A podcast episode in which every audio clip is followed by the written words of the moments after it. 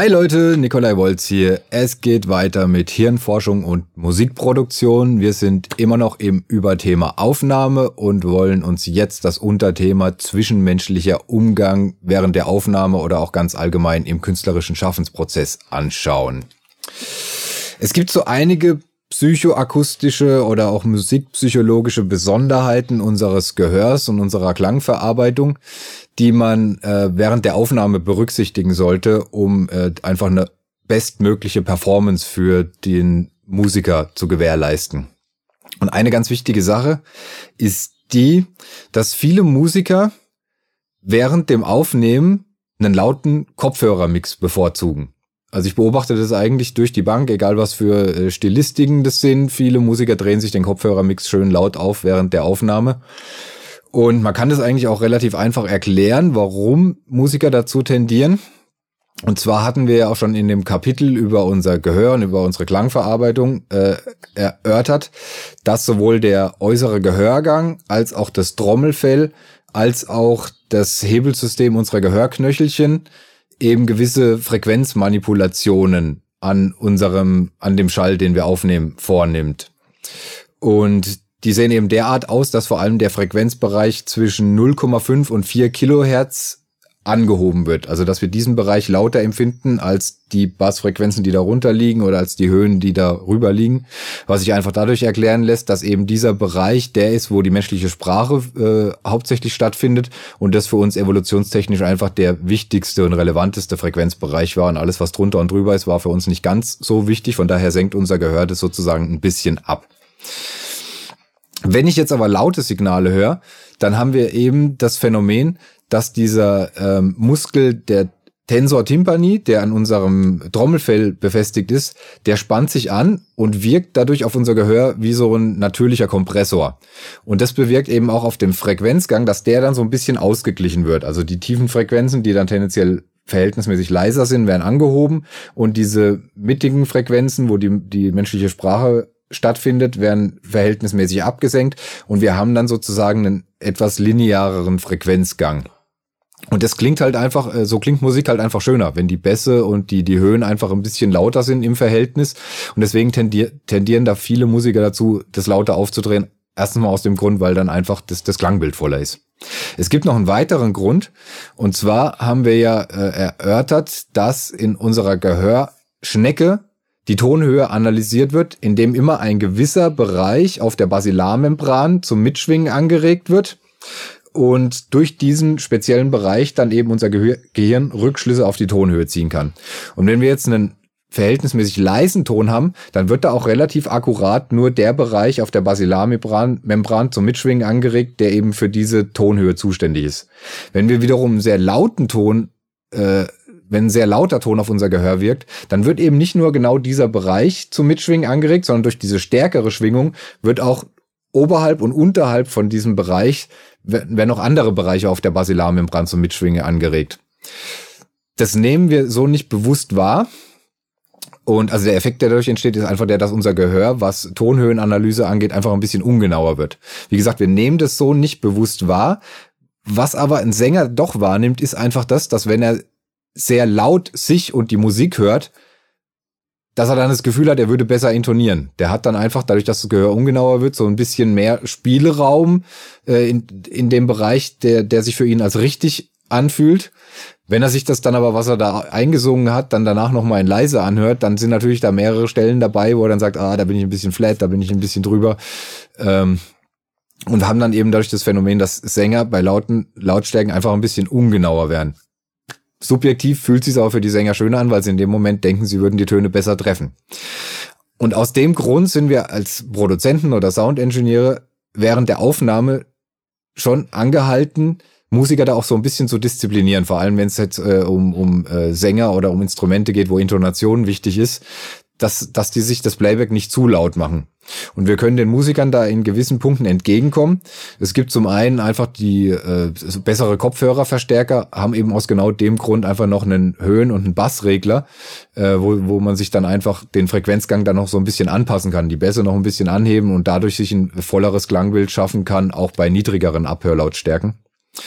Und was noch ein weiterer Punkt ist, wie man da den, den äh, Sängern oder Instrumentalisten helfen kann, ist, indem man einfach den Kopfhörermix dementsprechend auch anpasst. Wir können ja für die Gesangsaufnahme jetzt zum Beispiel dann auch einfach einen Kopfhörermix machen, wo wir dann einfach die Bässe, die Bassdrum, E-Bass einfach noch tendenziell ein bisschen lauter mischen, als wir das dann in einem richtigen Mix machen würden, um so einfach diesem Phänomen noch ein bisschen entgegenzuwirken und dem Sänger halt einfach auch ein schönes äh, akustisches Erlebnis auf dem Kopfhörer zu bereiten.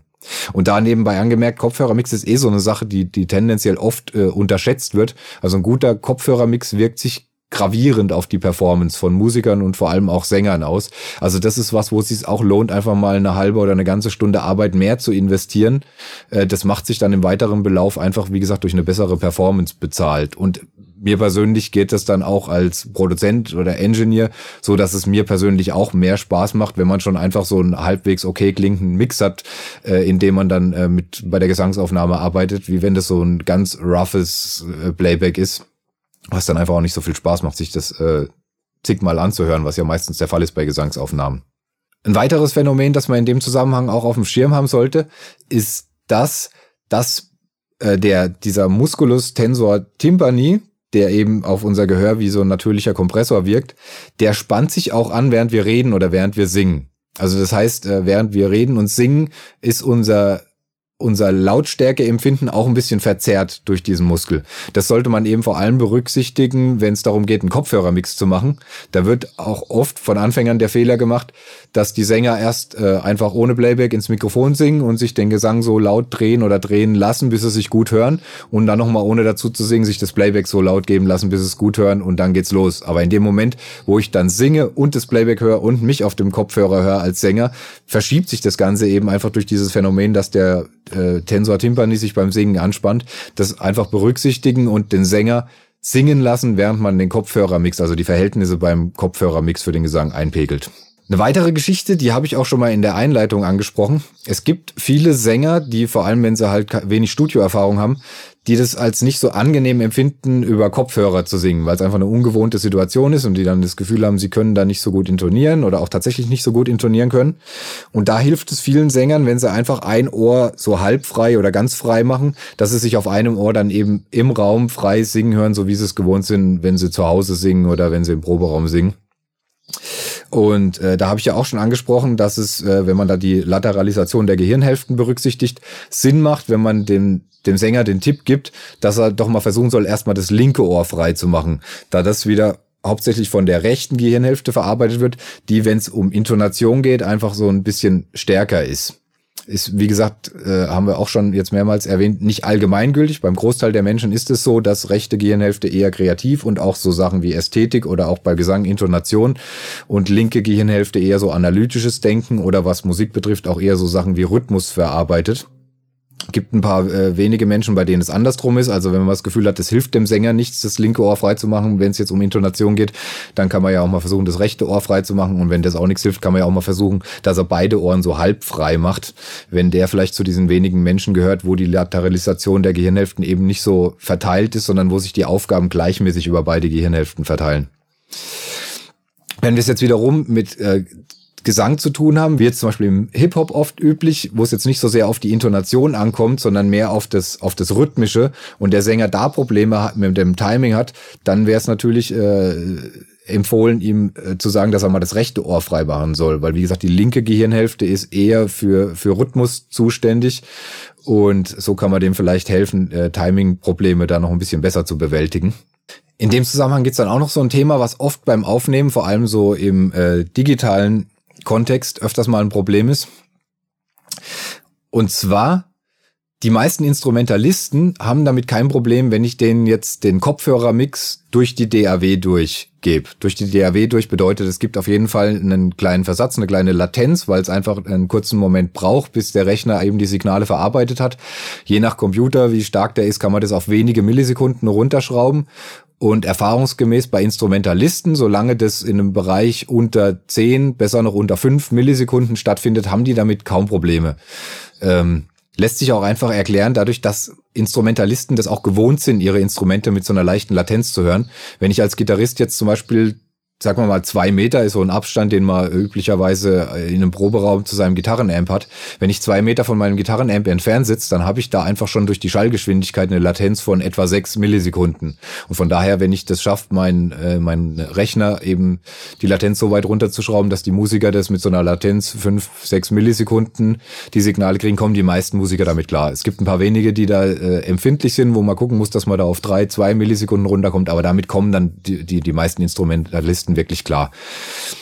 Bei Sängern ist es wiederum was anderes. Bei Sängern ist einfach das Problem, dass die, wenn sie den Kopfhörer aufhaben und dann das ihr Gesangssignal, das vom Rechner bearbeitet ist, auf den Kopfhörer kriegen, dann hören sie das Kopfhörersignal ja gemischt mit dem Original-Schallsignal, das sie einfach so in, äh, in ihrem Kopf auch einfach hören. Und da können dann so unangenehme Phasenverschiebungen auftreten. Das ist halt auch schon bei wenigen Millisekunden der Fall, dass da, dass es so einen kleinen Phasing-Effekt geben kann. Das haben wir eben im letzten Kapitel auch schon erörtert bei Mikrofonierung, dass das einfach ein Phänomen ist, was wir tendenziell einfach als unangenehm empfinden, so ein Phasing, weil wir das im natürlichen Hören kaum haben. Und von daher sollte man bei Sängern da gucken, dass wann immer sich die Möglichkeit bietet, wenn ich Gesang aufnehme, dass ich da möglichst latenzfrei arbeite. Ähm, viele Interfaces haben, haben ja die, die Möglichkeit, dass ich das Signal nicht erst durch die DAW durchschicken muss, bevor ich es ihm auf den Kopfhörer zurückgeben kann, sondern dass ich quasi im Interface schon das Signal abgreifen und wieder zurückschicken kann. Und dann gibt's da meistens so einen separaten digitalen Mixer fürs Interface. Da sollte man gucken, dass man, also ich mache das auch am liebsten so, wenn ich jetzt eine Live-Band-Aufnahme habe oder wenn ich Schlagzeug aufnehme, dass ich es einfach komfortabel finde, den Kopfhörermix für die Instrumentalisten in der DAW zu machen, dass ich nicht immer aus der DAW raus muss in diesen digitalen Mixer vom Interface. Und wie gesagt, das funktioniert bei Instrumentalisten auch gut. Wenn es dann darum geht, dass man Gesang overdubbing-mäßig aufnimmt, dann switche ich da meistens das System und versuche den Kopfhörermix eben über den äh, digitalen Mixer vom Interface zu machen. Und in der Regel muss man das ja auch einfach nur einmal einpegeln, dass das Verhältnis Playback und Kopfhörer stimmt und dann muss ich mich da auch nicht mehr drum kümmern. Und es lohnt sich, wie gesagt, weil sich Sänger da einfach besser mitfühlen und dann in der Regel auch besser performen. Wenn ihr jetzt mit einem Interface zu tun habt, das, das die Möglichkeit nicht bietet, dann wäre es vielleicht eine Überlegung wert, dass man sich einfach so ein ganz kleines, einfaches Vierkanal-Mischpult kauft und das Signal einfach nochmal äh, vorm vom Interface abgreift und da einfach sich das Playback auf das kleine Mischpult gibt, das Gesangssignal nochmal separat auf das kleine Mischpult gibt und darüber dem Sänger einen Kopfhörermix zu machen, um so einfach ein latenzfreies Arbeiten zu gewährleisten. Wie gesagt, bei Sängern ist das, ist das ratsam, weil die einfach sehr schnell gestört sind durch Phaseneffekte auf dem Kopfhörer. Es gibt dann auch immer wieder Sänger, die einfach mit Kopfhörern, auch wenn sie das mehrfach probieren, nicht gut klarkommen und sich damit einfach tendenziell unwohl fühlen. Und da so in der Pop- und Rockmusik der Gesang einfach so das tragende und wichtigste Element ist, sollte man auch gucken, dass der, dass der Sänger sich da einfach auch optimal wohlfühlt und die beste Performance abliefern kann. Und wenn das halt nur ohne Kopfhörer geht, dann sollte man auch gucken, dass man das gewährleistet und die kleinen Einbußen, die man da soundlich hat, äh, in Kauf nehmen oder wie ich das jetzt gleich noch versuche äh, zu schildern, äh, einfach so gut wie es geht zu minimieren. Eine Möglichkeit, wie man, wie man damit arbeiten kann, haben wir auch schon im letzten Kapitel bei Mikrofonierung angesprochen. Es ist der Effekt, dass bei einem Mikrofon mit einer 8-Charakteristik die Seiten am unempfindlichsten sind, wenn ich das jetzt vergleiche mit Kugel oder mit Niere. Das wäre dann schon mal so ein äh, die Mikrofoncharakteristik der Wahl in so einem Fall. Äh, den Lautsprecher, aus dem das Playback kommt, sollte ich dann logischerweise neben dem Mikrofon ausrichten, dass es halt genau seitlich im 90-Grad-Winkel auf das Mikrofon einstrahlt, wo das ein Mikrofon mit einer 8-Charakteristik einfach am unempfindlichsten ist. Es gibt dann weiterhin noch das Phänomen, das uns in der Situation hilfreich sein kann, dass unser Gehör tendenziell so ein bisschen von der Charakteristik her nach unten ausgerichtet ist. Das lässt sich wahrscheinlich, weiß ich gar nicht so ganz genau, durch die Form unserer Ohrmuschel erklären. Grund ist auf jeden Fall der, dass so in unserer menschlichen Evolutionsgeschichte einfach mehr Gefahren vom Boden ausgingen als von der Luft. Und deswegen hat unser Gehör sich, so muss man sich so vorstellen, so ein bisschen nach unten ausgerichtet und Signale, die von unten kommen, hören wir tendenziell ein bisschen lauter wie Signale, die von oben kommen das wissend äh, kann ich dann ja auch einfach den äh, Monitor-Lautsprecher auf dem Boden unterhalb von dem Mikrofon platzieren. Dann kann ich den vielleicht nochmal 1, 2 dB leiser machen, weil der Sänger den einfach äh, von unten kommend lauter empfindet.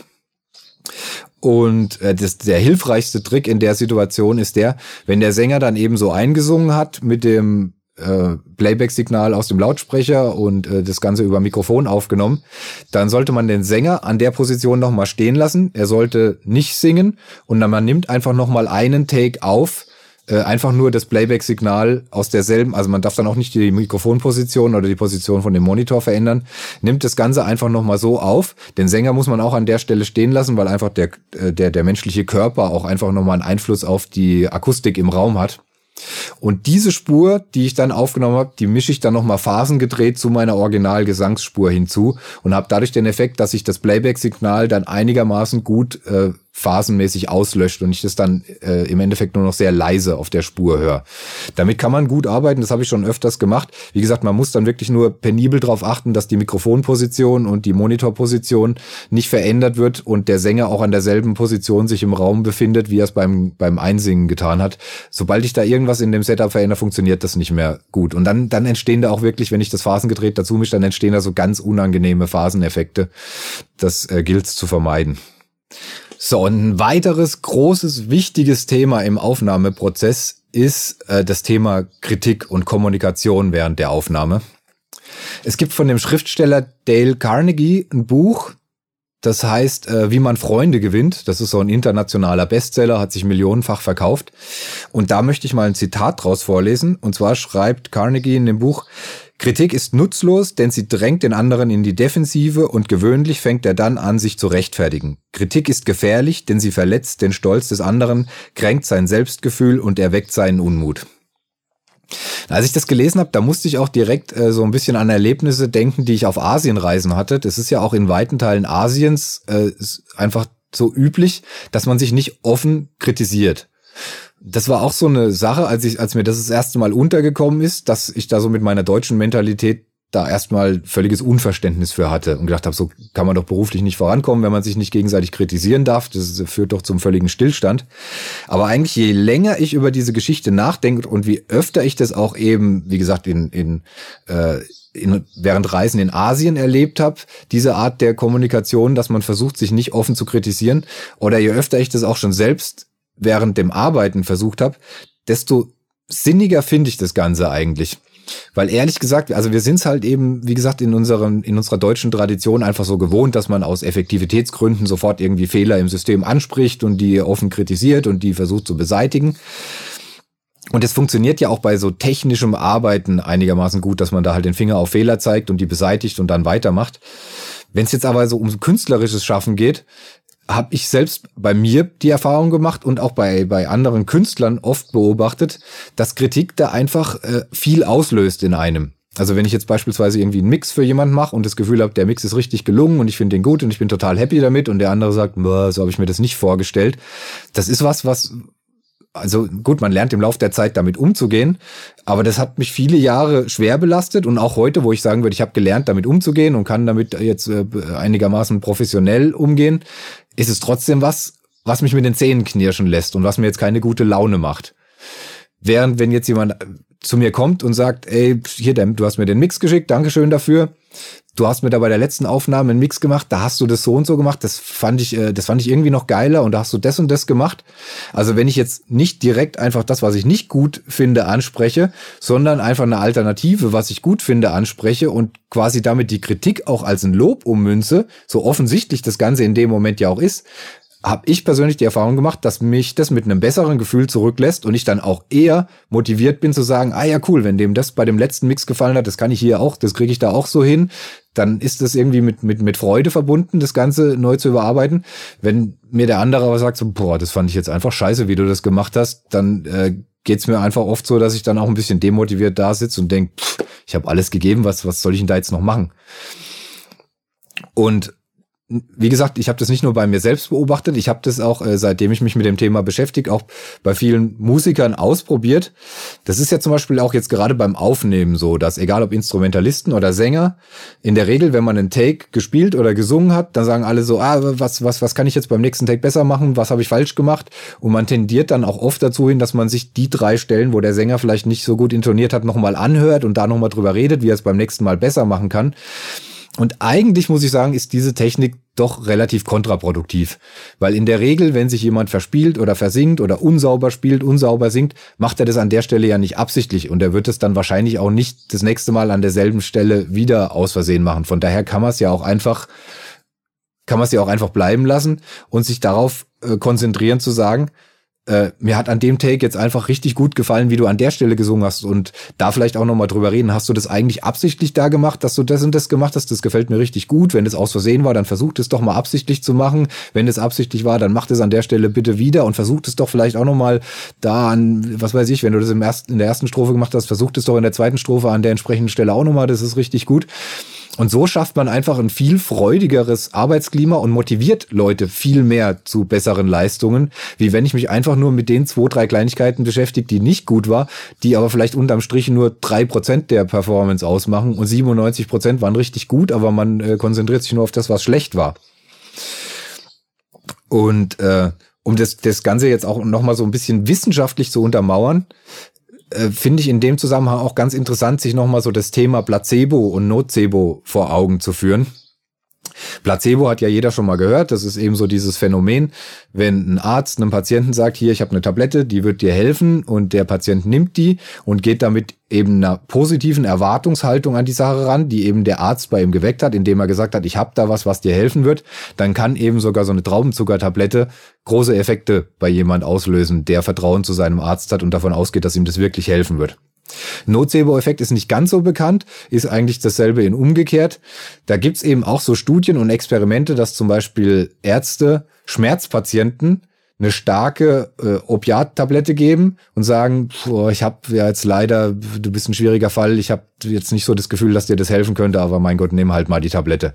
Und die Patienten nehmen dann eine Opiattablette, die ihnen eigentlich so stark ist, dass sie ihnen eigentlich definitiv helfen müsste, aber da der Arzt bei dem Patienten eine negative Erwartungshaltung geweckt hat durch das, was er gesagt hat, passiert es dann einfach statistisch oft in solchen Fällen, dass diese starke Opiattablette den Schmerzpatienten nicht hilft und die weiterhin Schmerzen haben. Also man kann das, das funktioniert eben in beide Richtungen. Ich kann als Arzt bei einem Patienten eine negative Erwartungshaltung wecken und dadurch einen negativen Effekt auslösen oder eine positive Erwartungshaltung und dadurch einen äh, positiven Effekt erzielen. Und da gibt's auch Studien, die auch schon dahin deuten, dass eigentlich die ganze Geschichte unserer Medizin auch eben auf diesem Effekt beruht, dass man einfach zu jemand gegangen ist, der einem gesagt hat, okay, ich verstehe, was du hast und ich weiß, wie ich dir helfen kann. Und sei es jetzt durch ein Medikament oder sei es auch durch irgendeine Behandlungsmaßnahme, dass das ein wichtiger Teil des Heilungsprozesses ist, diese positive Erwartungshaltung.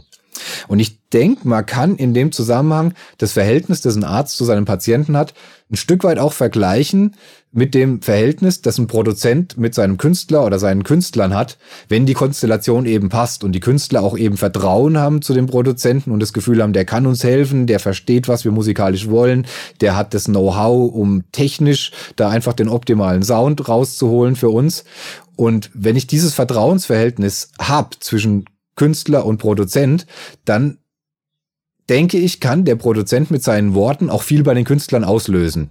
Und das beobachte ich einfach auch immer so im, bei der Aufnahme, dass Produzenten, die positiv mit ihren Sängern umgehen, sagen, boah, das war ein super Take und guck mal gerade da, wie du das hier gemacht hast, versuch das nochmal so zu reproduzieren und nicht das Hauptaugenmerk auf die zwei, drei Kleinigkeiten legen, die nicht so gut gelaufen sind, dass, dass man auf die Art viel mehr aus den Künstlern rausholen kann und die viel mehr zu äh, performerischen Höchstleistungen anspornen kann, wie so diese äh, diese strengen Produzenten, die dann so, ah, jetzt konzentrier dich mal und hier und da müssen wir ran.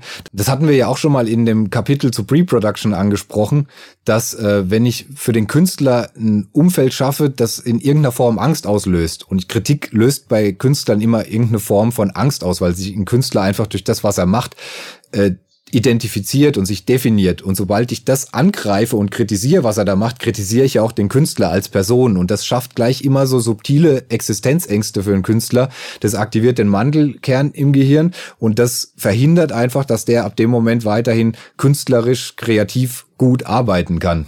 Und das gilt ja in so einer Situation zu verhindern. Und auch wenn die Pre-Production gelaufen ist und es jetzt wirklich nur darum geht, das aufzunehmen, was man da hat, soll der Künstler sich ja trotzdem in einem Wohlfühlambiente befinden und äh, muss ja auch ein Stück weit noch eine künstlerische Leistung abrufen und nicht nur eine rein technische und das einfach nur da runterspielen oder runtersingen.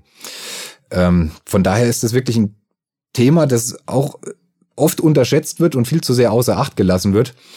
Und ich habe es auch in der Praxis schon oft beobachtet, vor allem halt so während dem Studium, da hat man es ja mit vielen angehenden Musikern zu tun, die sich auch ihrer Identität als Musiker noch nicht so hundertprozentig sicher sind, weil sie eben am Anfang steht, stehen. Und da habe ich es oft beobachtet, wenn so Leute zu hart kritisiert werden durch irgendwelche Prüfungen, die dann nicht gut laufen oder durch Feedback von irgendwelchen Menschen, die sie, die sie respektieren, dass man da ganz schnell die Motivation wahnsinnig zerstören kann bei, bei Künstlern, so dass die sofort irgendwie ihre Existenz als Künstler in Frage stellen und das Ganze kann sogar so weit gehen, und das habe ich auch mehrfach äh, miterlebt und beobachtet, dass das nicht nur die Motivation zerstören kann, sondern dass das eben sogar Krankheiten bei den Künstlern auslösen kann. Dass dann so ganz klassisch der Gitarrist auf einmal eine Sehenscheidenentzündung kriegt und nicht mehr Gitarre spielen kann, der Sänger eine Kehlkopfentzündung kriegt und nicht mehr singen kann, der Produzent einen Hörsturz kriegt und äh, nicht mehr nicht mehr hören kann, nicht mehr richtig arbeiten kann. Also von daher sollte man sich dessen bewusst sein, dass die, die Sprache und äh, meine Worte als, als Produzent oder generell als Künstler, dass man die wirklich auch ein Stück weit als Waffe betrachten muss, sowohl im positiven als auch im negativen Sinn, dass ich damit wirklich wahnsinnige Ressourcen mobilisieren kann und Leute zu Höchstleistungen anspornen kann, gleichzeitig aber auch Leute wirklich hart verletzen oder sogar krank machen kann, wenn ich meine Worte nicht sinnvoll wähle. Von daher ist es eigentlich jedem, der irgendwie in dem Bereich arbeitet, äh, nahezulegen, sich einfach mit dem Thema Kommunikation mal auseinanderzusetzen. So eine gute, so ein guter Grundeinstieg ist äh, die gewaltfreie Kommunikation nach Marshall B. Rosenberg. Das ist so ein Thema, wo man relativ schnell einsteigen kann und was gerade in so Konfliktsituationen, wenn irgendwie ein Spannungsfeld so im künstlerischen Arbeiten auftritt, wie ich da einfach möglichst schnell und effektiv wieder die Luft rauslasse und trotzdem noch konstruktiv dabei bleibe. Äh, das ist so ein guter Einstieg. Wie gesagt, generell auch sich einfach mal dieses, diese Grundregel, die Carnegie so aufstellt in dem Buch, zu Herzen nehmen, dass man sich doch nicht so sehr auf die Sachen fokussieren sollte, die nicht gut gelaufen sind, sondern den Fokus erstmal auf die Sachen legen sollte, die gut gelaufen sind. Und dadurch kann man auch schon ziemlich viel bewegen. Okay, das war's zum zwischenmenschlichen Umgang. Im nächsten Kapitel schauen wir uns das Überthema Post-Production genauer an. Soweit danke fürs Zuschauen und bis zum nächsten Mal.